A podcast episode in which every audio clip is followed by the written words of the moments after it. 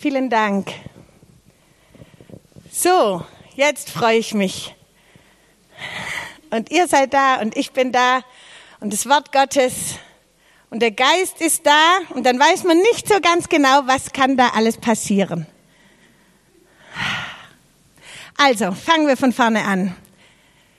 Die Bergpredigt. Hier steht drunter Beziehungen. Ich habe das genannt du, Gott, du und ich und wie wir miteinander umgehen. Ich habe es eigentlich genannt du und ich und wie wir miteinander umgehen. Und dann habe ich es dem Reinhard zu lesen gegeben und dann hat er gesagt, aufgrund von der restlichen Predigt würde er Gott da vorne hinschreiben und dann habe ich das mal gemacht. Ich möchte mit euch gern die sogenannten Antithesen lesen am Anfang. Die stehen in Matthäus 7, äh, Matthäus 5, Vers 17 bis 26. Jesus sagt, versteht nicht falsch, warum ich gekommen bin. Ich bin nicht gekommen, um das Gesetz oder die Schriften der Propheten abzuschaffen. Im Gegenteil, ich bin gekommen, um sie zu erfüllen. Ich versichere euch, solange der Himmel und die Erde bestehen, wird selbst die kleinste Einzelheit von Gottes Gesetz gültig bleiben, solange bis ihr Zweck erfüllt ist. Wenn ihr also das kleinste Gebot brecht und andere dazu ermuntert, dasselbe zu tun, werdet ihr auch die geringsten im Himmelreich sein. Das sind Worte von Jesus, ja? Hm, muss man sich mal geben. Äh, dagegen wird jeder, der die Gesetze Gottes befolgt und sie anderen erklärt, im Himmelreich groß sein. Aber ich warne euch, nur wenn eure Gerechtigkeit die der Schriftgelehrten und Pharisäer weit übertrifft, dürft ihr ins Himmelreich hinein. Es geht noch weiter. Ihr habt gehört, dass es im Gesetz von Mose heißt, du sollst nicht töten. Wer einen Mord begeht, wird verurteilt. Ich aber sage, schon der, der nur zornig auf jemand ist, wird verurteilt. Wer zu seinem Freund sagt, du Dummkopf, den erwartet das Gericht. Und wer jemanden verflucht, dem droht das Feuer der Hölle. Wenn ihr also vor dem Altar im Tempel steht, um zu opfern, und es fällt euch mit einem Mal ein, dass jemand etwas gegen euch hat, dann lasst euer Opfer vor dem Altar liegen, geht zu dem Betroffenen und versöhnt euch mit ihm. Erst dann kommt zurück und bringt Gott euer Opfer dar. Einigt euch rasch mit eurem Gegner, bevor es zu spät ist und ihr vor Gericht gestellt werdet. Und ihr vor Gericht gestellt, einem Gerichtsdiener übergeben und ins Gefängnis geworfen werdet. Ich versichere euch, ihr kommt erst wieder frei, wenn ihr eure Schuld bis auf den letzten Cent bezahlt habt. Soweit. Jesus nimmt in den sogenannten Antithesen Bezug auf mehrere Verse aus dem alten testamentlichen, aus dem alttestamentlichen Gesetz. Ihr habt gehört, dass zu den Alten gesagt wird oder ihr habt gehört, dass im Gesetz steht. Und dann entwickelt er daraus Handlungsanleitungen. Ich aber sage euch. Ganz bekannt ist es, ihr habt gehört, im Gesetz steht Auge um Auge, Zahn um Zahn. Ich aber sag euch, liebt eure Feinde. Manche haben da eine Art Widerspruch gesehen. Ich weiß nicht, wie das Wort anti da reingekommen ist. Eigentlich ist der Begriff irreführend, denn Jesus widerspricht nicht dem Gesetz. Es wird durch ihn erweitert und so sagt Jesus selber, das Gesetz wird durch ihn erfüllt. In Vers 17 lese ich euch nochmal. Versteht nicht falsch, warum ich gekommen bin. Ich bin nicht gekommen, um das Gesetz oder die Propheten abzuschaffen. Im Gegenteil, ich bin gekommen, um sie zu erfüllen. Wir können also nicht sagen, auf der einen Seite, da ist das Gesetz und auf der anderen Seite, da ist Jesus. Auf der einen Seite, das sind die Gebote, wo wir nicht so ganz verstehen und wo nicht so richtig zu uns heute passen. Und auf, auf der anderen Seite, da ist die Freiheit, da ist die Gnade. Ganz so funktioniert es nicht. Ich glaube, man kann die Gnade erst verstehen, wenn man das Gesetz verstanden hat. Und ich glaube nicht, dass es darum geht, dass wir irgendwelche Dinge, ähm, dass wir halt sagen, das und das ist gesetzlich, sondern da steckt noch was Tieferes drin. Das Wort gesetzlich oder Gesetz hat ja bei uns eher einen negativen Klang. Wir denken vielleicht an ganz freudlose Menschen, die zahlreiche Vorschriften einhalten müssen. an enges und verkrampftes und eingezwängtes Leben, an Unfreiheit oder altmodisch sein. Und dann sagen wir ganz schnell, bin ich froh. Ha, ich stehe ja unter Gnade. Freiheit, aufatmen. Gibt es extra eine Zeitung dazu mit diesem Titel? Aufatmen. Ha, über mir ist der Himmel weit offen. Gesetz, gesetzlich, das, das gehört nicht zu mir. Auf eine Art stimmt es auch, aber ich möchte uns trotzdem ein bisschen nochmal in das Gesetz reinführen, einen genaueren Blick darauf werfen, weil ich glaube, dann können wir Jesus besser verstehen. Und das wollen wir ja, oder? Wir wollen Jesus besser verstehen.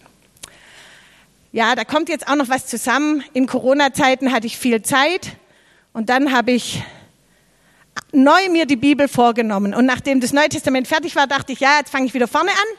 Und dann bin ich also durch die fünf Bücher Mose durch. Und da hat sich mir doch mancher Horizont neu aufgetan. Davon hört ihr jetzt was. Also, als Israel aus Ägypten auszog, ein Volk von ehemaligen Sklaven, da war Gott bei ihnen mittendrin.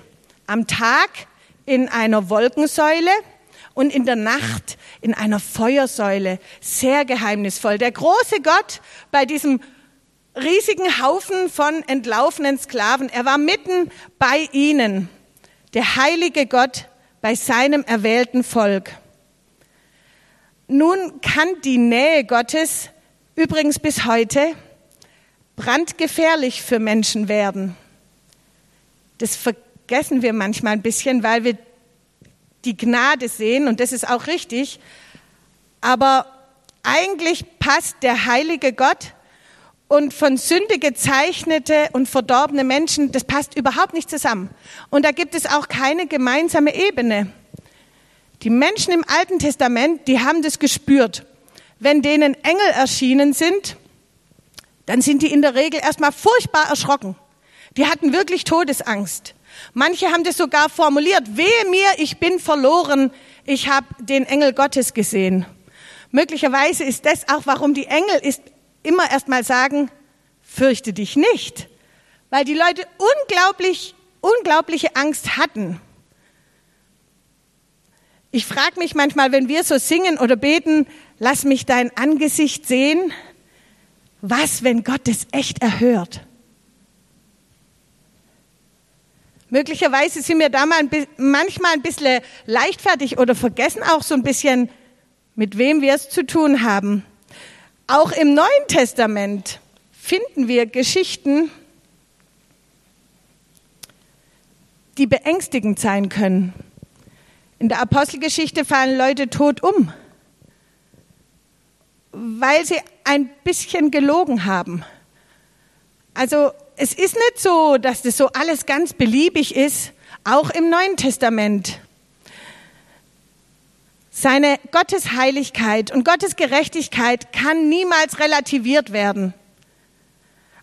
Aber zum großen Glück für uns seine Liebe eben auch nicht.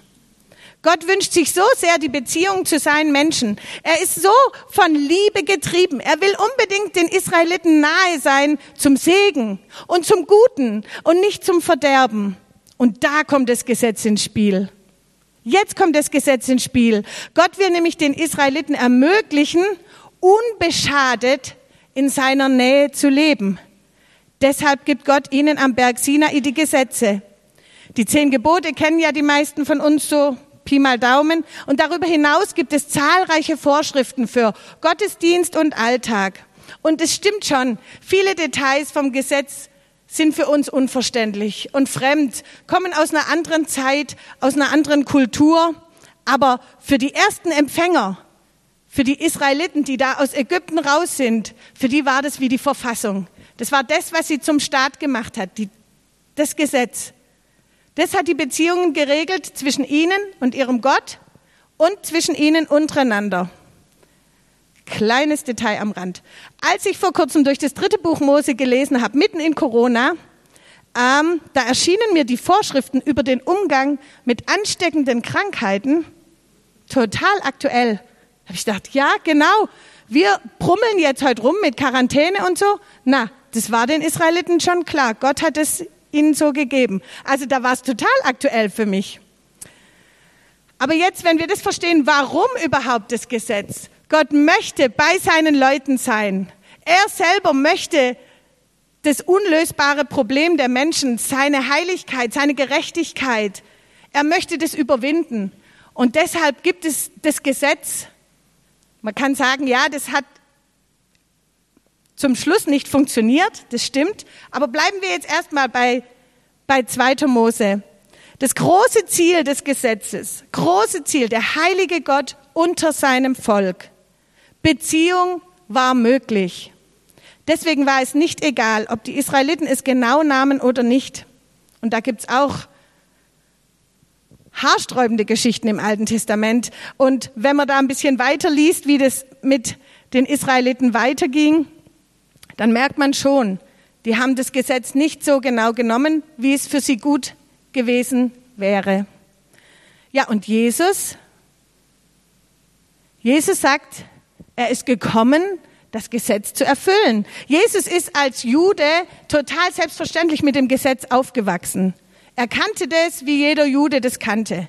Einmal hat er zum Beispiel einen Aussätzigen geheilt und dann war der hin und weg natürlich und hat sich gefreut. Und Jesus hat gesagt, geh zum Priester, mach die Waschung, wie Mose es geboten hat, bring das Opfer da, wie Mose es geboten hat und dann geh deines Weges.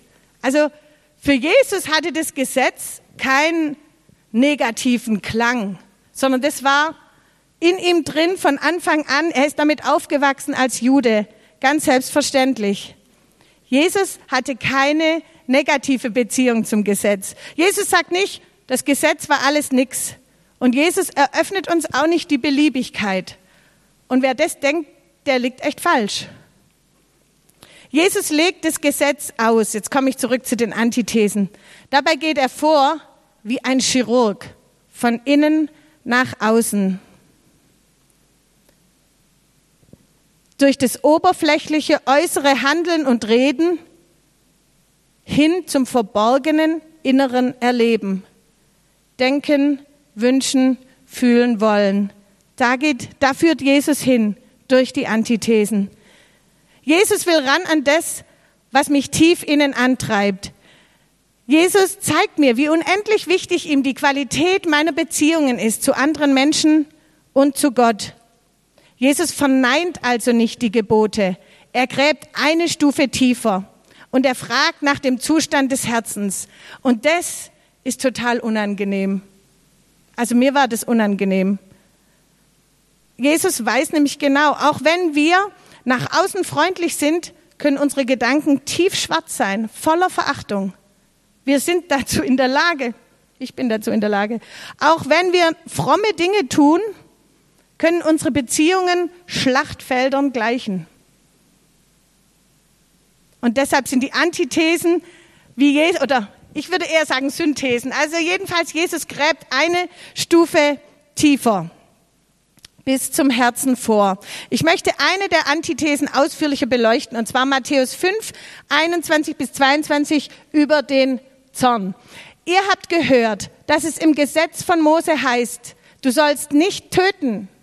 Wer einen Mord begeht, wird verurteilt. Ich aber sage, schon der, der nur zornig auf jemand ist, wird verurteilt. Wer zu seinem Freund sagt, du Dummkopf, den erwartet das Gericht. Und wer jemanden verflucht, dem droht das Feuer der Hölle. Du sollst nicht töten. Das ist eins der zehn Gebote, stimmt's? Und ich vermute mal, wir würden das beim Durchlesen schnell abhaken. Hab niemand umgebracht, alles klar, Gebot erfüllt. Aber Jesus gräbt tiefer. Zorn, hässliche Worte, ein scharfes Urteil, schneidende Bemerkungen, höhnische Worte, verächtliche Reden, Beschimpfungen. Auf einmal geht es uns alle was an. Auf einmal stehen wir alle sozusagen in dem Lichtkegel, wo wir erst gedacht haben, ja klar, ich bin doch kein Mörder, ich habe doch niemand umgebracht. Aber seht ihr, Jesus gräbt tiefer und dann, uh, das bin ja ich. Das betrifft ja mich. Diese Worte von Jesus sind radikal und unangenehm. Und halten wir sie einfach trotzdem aus. Für mich, mit schneller Zunge, jedenfalls wäre es nicht schlecht, wenn mir angesichts dieser Worte der Schreck in alle Glieder fährt, mit dem Ziel, meine Worte sorgfältig zu wählen und niemals zu vergessen, der lebendige Gott hört mir zu. Während der Fastenzeit im letzten September, da hatte die Ursula Schulz einen Eindruck und den möchte ich gern an dieser Stelle nochmal wiedergeben. Sie beschrieb eine Situation bei den Naturentdeckern. Das sind die Royal Rangers im Kindergartenalter. Die Kinder wollten aus irgendeinem Grund einen großen liegenden Baumstamm wegbewegen und sie versuchten es mit allerlei Mitteln. Schließlich nahmen sie eine Eisenstange als Hebel und siehe da, der Stamm hat sich bewegt und alle haben sich gefreut. Und nun hatte Ursula diesen Eindruck von Gott für die Gemeinde. Der Hebel, dieser Eisenhebel, der dazu führt, dass sich etwas bewegt. Der Hebel ist unsere Sprache miteinander in der Gemeinde. Es sind die Worte, die wir zueinander und übereinander sprechen. Wir alle wollen, dass sich in der Skala etwas bewegt. Und viele von uns spüren auch, dass es eine große Kraft nötig ist für Veränderung. Und in dem Zusammenhang wollte ich euch diesen Eindruck einfach nochmal mitteilen. Ich habe auch mit Ursula vorher gesprochen, dass ich, ich hoffe, ich habe es jetzt in deinem Sinn auch formuliert. Ich wünsche mir, dass wir das beherzigen, wir alle, ich eingeschlossen. Ermuntern, aufbauen, danken, wertschätzen, andere loben, um Vergebung bitten, kritische Fragen darf man stellen. Das ist überhaupt keine Frage. Aber man kann sie vorsichtig und mit Besonnenheit stellen. Das kann man machen. Man muss nicht sagen, äh, ich werde hier mundtot gemacht, sondern man kann vorsichtig und mit Liebe seine berechtigten Fragen zum Ausdruck bringen. Und was meint ihr, was das für eine Kraft entwickelt, wenn wir positiv, freundlich, wertschätzend übereinander sprechen? An diesem Hebel können wir alle ansetzen. Jede von uns. Worte haben Macht. In den Sprüchen im Alten Testament lesen wir sogar, Tod und Leben sind in der Gewalt der Zunge. Habt ihr das schon mal erlebt, dass ihr das Gefühl, ah, jetzt ist das Wort raus und ich kann es nicht mehr zurücknehmen. Oh, ich habe das schon viel zu oft erlebt. Und jedes Mal hat es mir leid getan. Und jedes Mal war der Versuch, das hinterher irgendwie zu reparieren, mühsam und manchmal sind auch Schäden geblieben. Unser Jesus, gell, den wir so warm und so freundlich kennen und lieben, der sagt uns auch sowas. Ich möchte noch weitergehen in äh, Vers 23 bis 26. Wenn ihr also vor dem Altar im Tempel steht, um zu opfern, und es fällt euch mit einem Mal ein, dass jemand etwas gegen euch hat, dann lasst euer Opfer vor dem Altar liegen, geht zu dem Betreffenden und versöhnt euch mit ihm. Erst dann kommt zurück und bringt Gott euer Opfer dar. Einigt euch rasch mit eurem Gegner, bevor es zu spät ist und ihr vor Gericht gestellt, einem Gerichtsdiener übergeben und ins Gefängnis geworfen werdet. Ich versichere euch, ihr kommt erst wieder frei, wenn ihr eure Schuld bis auf den letzten Cent bezahlt habt. Im Gesetz waren verschiedenste Opfer vorgesehen, als Akt der Hingabe, als Bitte um Vergebung, als Zeichen der Anbetung. In diesem Sinn ist es zu verstehen, wenn du opferst. In unserer Zeit könnte man vielleicht so sagen, Du bist auf dem Weg zum Gottesdienst, du bist im Gebet, du bist im Lobpreis, du bist bei einer Gemeindeveranstaltung. Und dann ist Gott etwas anderes so wichtig, dass er lieber auf dein Opfer, auf deinen Gottesdienst und auf dein Lobpreislied verzichtet. Ich finde diese Verse total krass. Du gehst so ganz fröhlich zum Gottesdienst und Gott sagt, wenn dir was einfällt, jemand hat was gegen dich, dreh um. Ich warte, schon okay. Aber dreh um. Das andere ist mir wichtiger. Oder wie soll ich diese Verse sonst interpretieren? Ich sehe hier eine klare Priorität von Gott. seine große Leidenschaft, gelingende, reine, wiederhergestellte Beziehungen. Immer und immer wieder treffe ich da drauf. Das ist seine Priorität, das ist ihm so wichtig. Gott sagt also, wenn dir etwas einfällt, was zwischen dir und deinem Bruder steht oder deiner Schwester, dann dreh um. Lass dein Opfer liegen. Zeige deine Hingabe an mich auf andere Weise. Bete mich an, indem du Beziehungen genauso ernst nimmst wie ich, indem du sie genauso kostbar ansiehst wie ich. Kümmere dich zuerst um eine gefährdete Beziehung. Tu alles, was in deiner Macht steht, um sie wiederherzustellen. Ich warte gern so lang auf dein Opfer. Vielleicht kommt jetzt der eine oder andere ganz in Stress oder in große Traurigkeit, weil er oder sie vielleicht denkt, ich habe das doch probiert, aber der andere wollte irgendwie nicht, es hat nicht funktioniert. Der andere war nicht bereit dazu. Ich wollte Versöhnung, ich wollte Wiederherstellung. Und wenn es dir so geht, dann möchte ich dir im Auftrag Gottes Römer 12, Vers 18 sagen. Tragt euren Teil dazu bei, mit anderen in Frieden zu leben, soweit es möglich ist. Es gibt Situationen, in denen hast du deinen Teil beigetragen und es hat trotzdem nicht zum Frieden gereicht. Es war nicht möglich oder vielleicht noch nicht möglich. Hast du deinen Teil getan, dann kannst du es loslassen und dem Herrn anvertrauen. Und wenn du dir dann noch nicht sicher bist, ob du deinen Teil ganz getan hast, dann geh bitte zu einem erfahrenen Christen und sprich dich aus. Und vielleicht gibt es noch was zu tun, aber vielleicht ist auch wichtig, dass dir einfach jemand zuspricht, es ist gut, du hast es versucht jetzt darfst du weiterleben und es so lassen. Ich möchte noch einmal einen Blick zurück zum Berg Sinai und dem Ursprung des Gesetzes äh, werfen.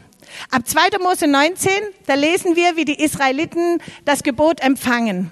Also da raucht es schon mächtig auf dem Berg und dann bekommt Mose für die Israeliten einige Vorschriften. Und er sagt ihnen, Sie sollen alle ihre Kleider waschen, sie sollen auf Sex verzichten und sie sollen auf jeden Fall dem Berg fernbleiben. Und ihre Tiere sollen auch dem Berg fernbleiben, weil da wird's richtig gefährlich. Und das haben die auch gesehen, die Israeliten.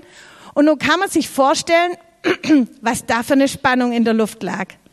Ich kann mir das schon vorstellen, so ein bisschen Film im Kopf. Im Gewitter und mit Feuer kommt Gott den Israeliten nahe. Was für ein heiliges Erlebnis stand ihnen bevor. Was haben sie wohl erwartet? Und dann spricht Gott tatsächlich vom Berg. Und was sagt er? Was will er? Was ist ihm wichtig? Er gibt zehn Gebote, von denen mindestens sieben, ich würde sagen acht, sich auf den zwischenmenschlichen, auf die zwischenmenschlichen Beziehungen beziehen, betreffen. Also ich habe mir das, wenn man das so in einem Schwung liest, da ist der Berg und da raucht und da ist Feuer und so und dann denkst du, jetzt spricht Gott. Und dann sagt er so Sachen wie, du sollst nicht neidisch sein auf den Esel von deinem Nachbarn. Du sollst zufrieden sein mit deinem eigenen Esel. Hä? Seht ihr was? Seht ihr, wie, zu, wie, wie fundamental wichtig Gott Beziehungen nimmt? Ich gehe das mal mit euch durch. Ich bin der Herr, kein Gott. Du sollst keine anderen Götter haben. Ja, denken wir, ja, das, da geht es doch um Gott. Da geht es doch um die Beziehung zu Gott. Und das stimmt. Aber ich sage euch auch was über die anderen Götter der Völker drumherum. Die haben ihre Kinder geopfert, getötet als Teil von ihrem Gottesdienst. Und oft waren denn ihre Kultstätten Zentren der Prostitution. Das heißt, selbst dieses Gebot ist eine gute Nachricht für die Kinder und für die jungen Frauen. Keine anderen Götter. Nächstes Gebot. Sollst kein Götzenbild machen. Okay, das geht ganz allein an Gott. Du sollst den Namen des Herrn nicht missbrauchen. Geht auch für ihn. Du sollst den Sabbat halten. Hä? Und da steht drin, dein Knecht soll ausruhen dürfen Deine Magd soll eine Pause machen dürfen. Deine Tiere sollen sich ausruhen. Das ist auch Teil vom Sabbat. Das ist nicht, du darfst nicht, du darfst nicht, du darfst nicht, sondern das ist, mach eine Pause, es tut dir gut und es tut den Leuten um dich herum und deinem Vieh tut es auch gut. Es gibt eine zwischenmenschliche Ebene in diesem Gebot. Seht ihr die? Irre gut. Ehre Vater und Mutter. Das ist so eine. Ich habe es gestern bei meinem Geburtstag erzählt, dass ich so froh bin, bevor meine Mutter gestorben ist, dass wir in Frieden waren. Weil wir waren nicht immer im Frieden miteinander, meine Mutter und ich. Die hat auch so eine schnelle Zunge. Ihr könnt euch vorstellen, wie wir gezopft haben manchmal. Aber bevor sie gestorben ist, war alles klar und war Segen und Dankbarkeit gegenseitig. Und es ist mir so ein Schatz. Wenn Gott sagt, Ehre Vater und Mutter, dann sieht er das, was das für Auswirkungen auf uns hat. Und dann kommt da drin sein großer, großer, großer Wunsch nach gelingenden Beziehungen zum Ausdruck, nach einer Minimierung von Verletzungen. Gott will das so sehr. Du sollst nicht töten, haben wir schon gesprochen, ist klar, zwischenmenschlich. Du sollst nicht die Ehe brechen. In Micha lesen wir, mit emotionaler Wucht sagt der Micha im Auftrag Gottes, ich hasse Scheidung. Warum hasst Gott Scheidung? Weil er weiß, was das für die Betreffenden bedeutet und weil ihm an der zwischenmenschlichen Ebene so viel liegt. Gott hasst nicht die Geschiedenen und alle, die durch so ein schlimmes Trauma gehen müssen. Das will ich auch ganz klar da sagen, weil das kann man auch leicht vielleicht dann falsch verstehen. Gott möchte nicht, dass irgendjemand das erleiden muss. Deshalb hasst er Scheidung. Er ist so sehr an diesen gelingenden Beziehungen untereinander interessiert. Nächstes Gebot. Du sollst nicht stehlen. Achte das, was dein, dein Bruder hat. Jesus würde das vielleicht auch weiterführen noch. Du sollst Du sollst es nicht haben wollen. Hat dein Nachbar ein neues Auto, brauchst du nicht automatisch eins. Du kannst dich freuen über das Auto, das dein Nachbar hat. Das wäre Jesusmäßig. Du sollst keine falsche Aussage über einen anderen Menschen machen. Nicht falsch Zeugnis reden. Ja, ihr würdet, wir, wir stimmen alle überein, die Welt wäre ein besserer Ort, wenn wir das beherzigen würden. Menschen könnten freier leben. Und jetzt, du sollst nicht begehren deines nächsten Haus, Frau, Sklave, Tiere. Da wird alles aufgeführt. Alles, was dein Nächster hat. Du sollst es nicht begehren. Gott möchte, dass wir in guter Nachbarschaft miteinander leben. Dass nicht Sachen zwischen uns stehen. Dass wir nicht das Gefühl haben, der hat so viel, deshalb kann ich nicht mit ihm. Oder, ach, ich, ich verzettel mich da gerade ein bisschen. Aber stellt euch diese Szene vor, der rauchende Berg. Und dann klärt Gott die ganzen zwischenmenschlichen Sachen. Warum macht er das so? Weil es ihm so, so wichtig ist. Ich weiß keine andere Antwort. Ich finde es echt irre.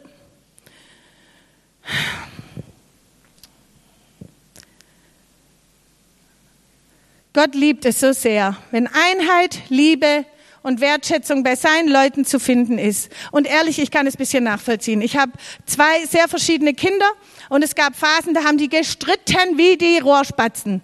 Und über jeden Kleinscheiß. Immer. Und manchmal hat mich das so hilflos und so traurig gemacht. Und dann bin ich zwischen sie und habe gesagt, hört auf zu streiten. Ihr seid aus dem gleichen Bauch gekommen. Ich wollte so gern, dass die, und wenn sie dann mal irgendein Projektchen hatten, was sie gemeinsam verfolgt haben, wenn sie gut miteinander waren, dann bin ich mit der Kamera angerückt. Und das war noch vor der Zeit, wo Mamas ihre Kinder immer dokumentieren. Dann bin ich mit der Kamera angerückt. Wenn man heute die Fotos anguckt, denkt man, die waren doch immer ein Herz und eine Seele. Weil ich diese Momente festgehalten habe, weil mir die so, ach, die haben mir so gut getan. Und so ist es doch bei Gott auch.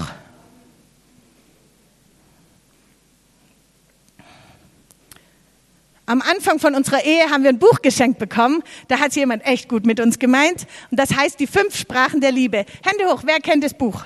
Ah, oh, wow. Ihr wisst jetzt fast alle, wovon ich rede.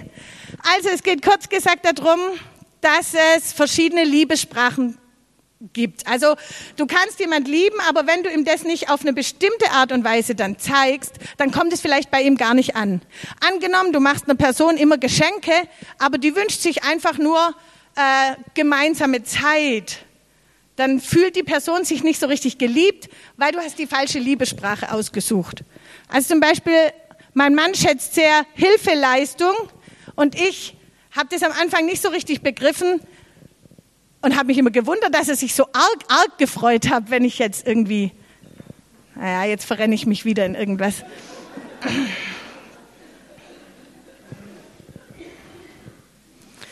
Aber ihr wisst, was ich meine. Man muss die passen. Ähm, es, es, gibt zum Beispiel diese Liebessprache, ähm, gemeinsam verbrachte Zeit oder Geschenke oder so. Und es, man tut sehr gut als Ehepartner dran, wenn man rausfindet, welche Sprache der Liebe spricht mein Partner. Weil dann kann man eher gewaltige Treffer landen und das macht ja dann auch Spaß. Und als ich mir vorbereitet habe für diese Predigt, da habe ich gedacht, Gott hat auch eine Liebessprache.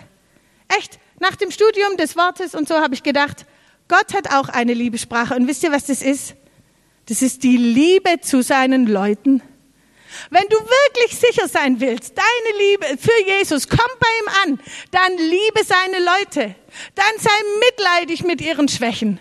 Dann vergib ihnen, wenn sie Scheiß bauen. Dann nimm sie wieder an, wenn sie dir schwerfallen. Wenn du wirklich willst, dass Jesus weiß, du liebst ihn, dann zeig es auf der Ebene. Dann zeig es auf der zwischenmenschlichen Ebene. Dann sei mild mit den Fehlern der anderen. Das kommt bei Jesus an. Johannes warnt uns. 1. Johannes 2, Vers 9. Wer von sich sagt, dass er zum Licht gehört und dabei seinen Bruder hasst, lebt noch in der Finsternis. Es ist so leicht, sich in der Hinsicht in die Tasche zu lügen. Wisst ihr, warum ich das weiß? Weil ich das selber gemacht habe. Immer wieder. Ja, Gott und ich, wir sind Best Buddies. Wir haben eine tolle Beziehung. Ich höre ihn, ich lese in seinem Wort. Aber Bruder XY, äh, um den mache ich einen Bogen. Der hat ein bisschen seltsame Theologie. Und die Schwester Z, ah, nee, die ist nicht so mein Fall. Hey, so geht es nicht für Nachfolger Jesu. Das funktioniert so nicht. Das funktioniert in einem Verein, okay. Oder sonst irgendwo. Aber bei Leuten von Jesus, bei Leuten, die sagen, ich folge Jesus nach, da haut es so nicht hin. 1. Johannes 4, Vers 20. Wenn jemand sagt, ich liebe Gott, aber sein Bruder hasst, dann ist er ein Lügner. Denn wer die Menschen nicht liebt, die er doch sieht, wie kann er da Gott lieben, den er nie gesehen hat? Gott selbst hat uns geboten, nicht nur ihn, sondern auch unseren Nächsten zu lieben. Diese Worte sprechen eigentlich total für sich selber. Es scheint leichter zu sein, das geht hier daraus hervor, etwas zu lieben, was sichtbar ist, als Gott zu lieben, den man nicht sehen kann.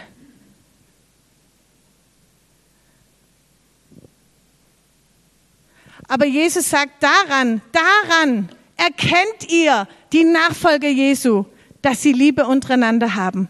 Daran könnt ihr sehen. Insofern denke ich auch nicht, dass es so ja, manchmal gab es bei uns in der früheren Gemeinde sowas, ja, wir sind nur so ein Kuschelclub und wir kümmern uns gar nicht um außen. Und da ist auch was Wahres dran.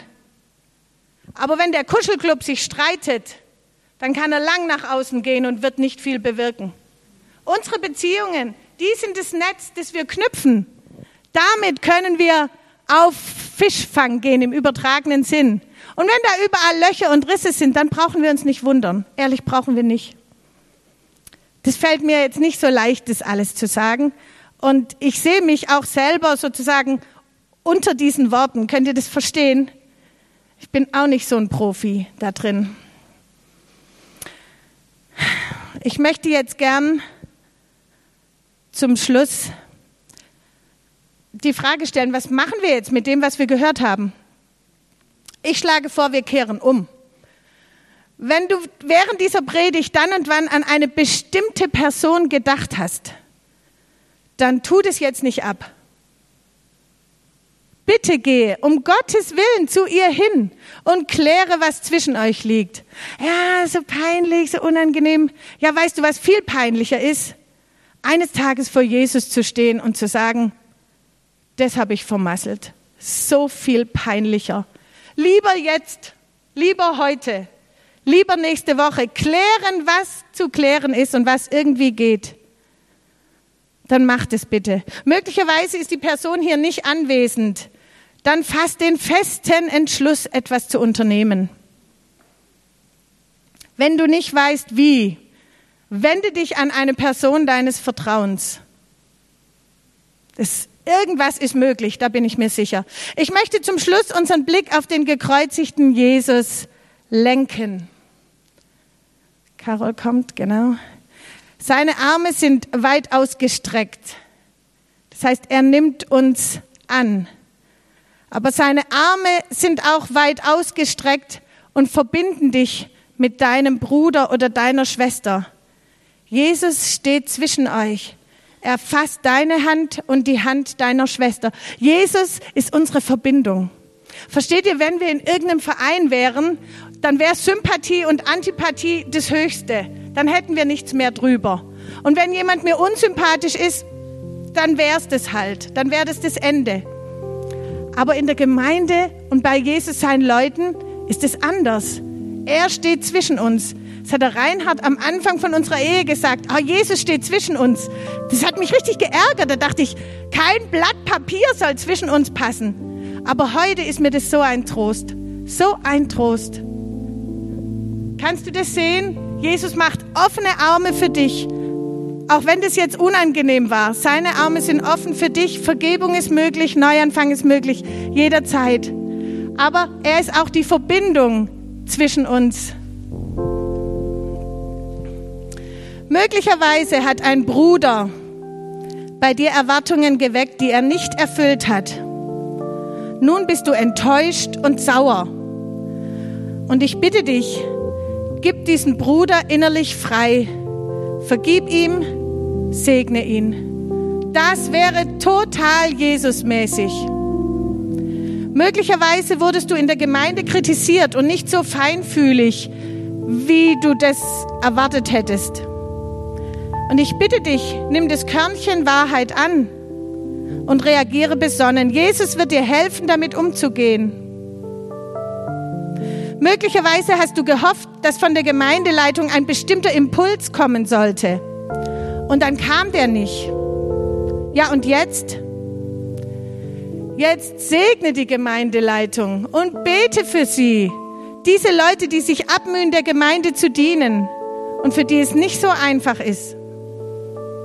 Und wenn du für sie betest, wer weiß, auf was für Ideen die dann kommen. Vielleicht greifen die irgendwann was, was deinem Impuls ähnlich war, wieder auf.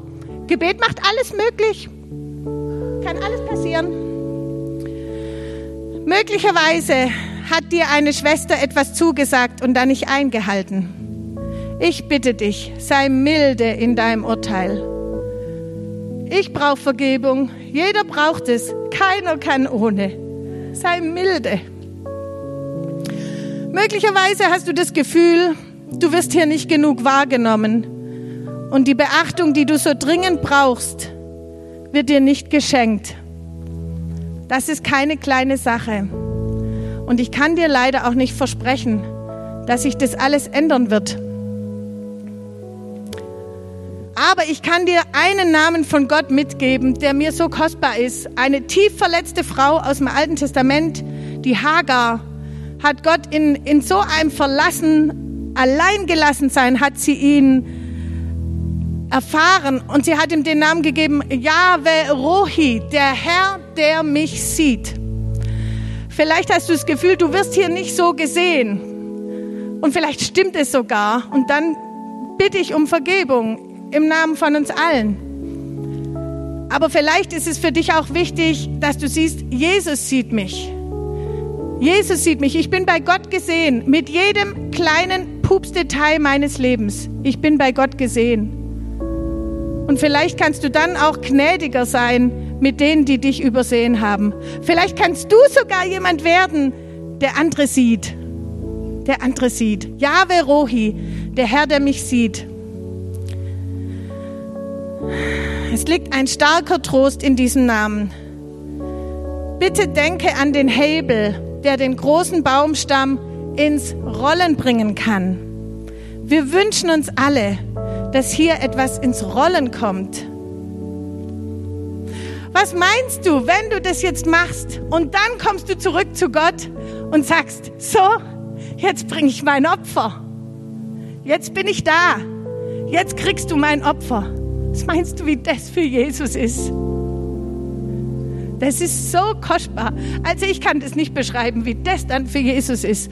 Wenn du nachgeklärten, wiederhergestellten Beziehungen, wenn du diesem Wort gehorsam warst und dann kommst du zurück und dann geht's aber ab. Schnitzkartoffel.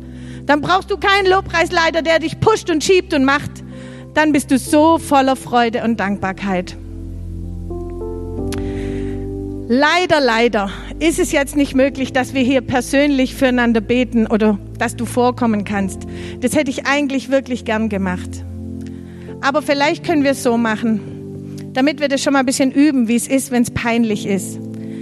Wenn du jetzt weißt, an ein, ich muss etwas tun, ich muss umkehren. Wenn dir jetzt klar geworden ist, eine bestimmte Person, die hämmert in deinem Kopf der Name, dann bitte steh jetzt auf und dann möchte ich für dich beten und dann hören wir auch bald auf.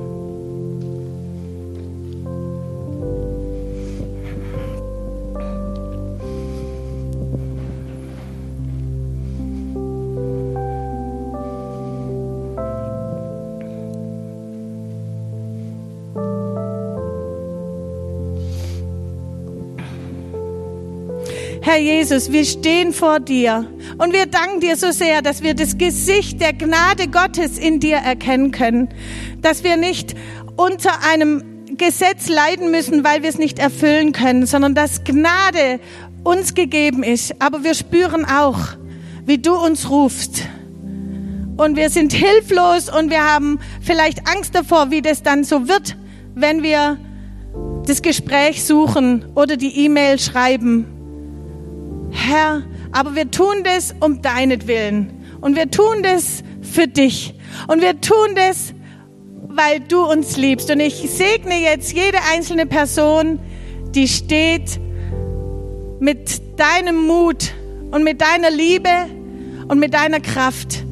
Und ich würde mich so freuen über Geschichten, die aus dieser Predigt herausgehen, die nur du schreiben kannst, wie Versöhnung wie Versöhnung geschenkt wurde, gegeben wurde vom Himmel her. Vater, wir vertrauen uns dir an. Ich vertraue uns in deine Hand. Ich danke dir, dass du uns warnst, bevor es zu spät ist. Ich danke dir, dass deine Liebe uns nachgeht, auch um uns unangenehme Dinge zu sagen. Du bist wirklich ein guter Vater. Amen.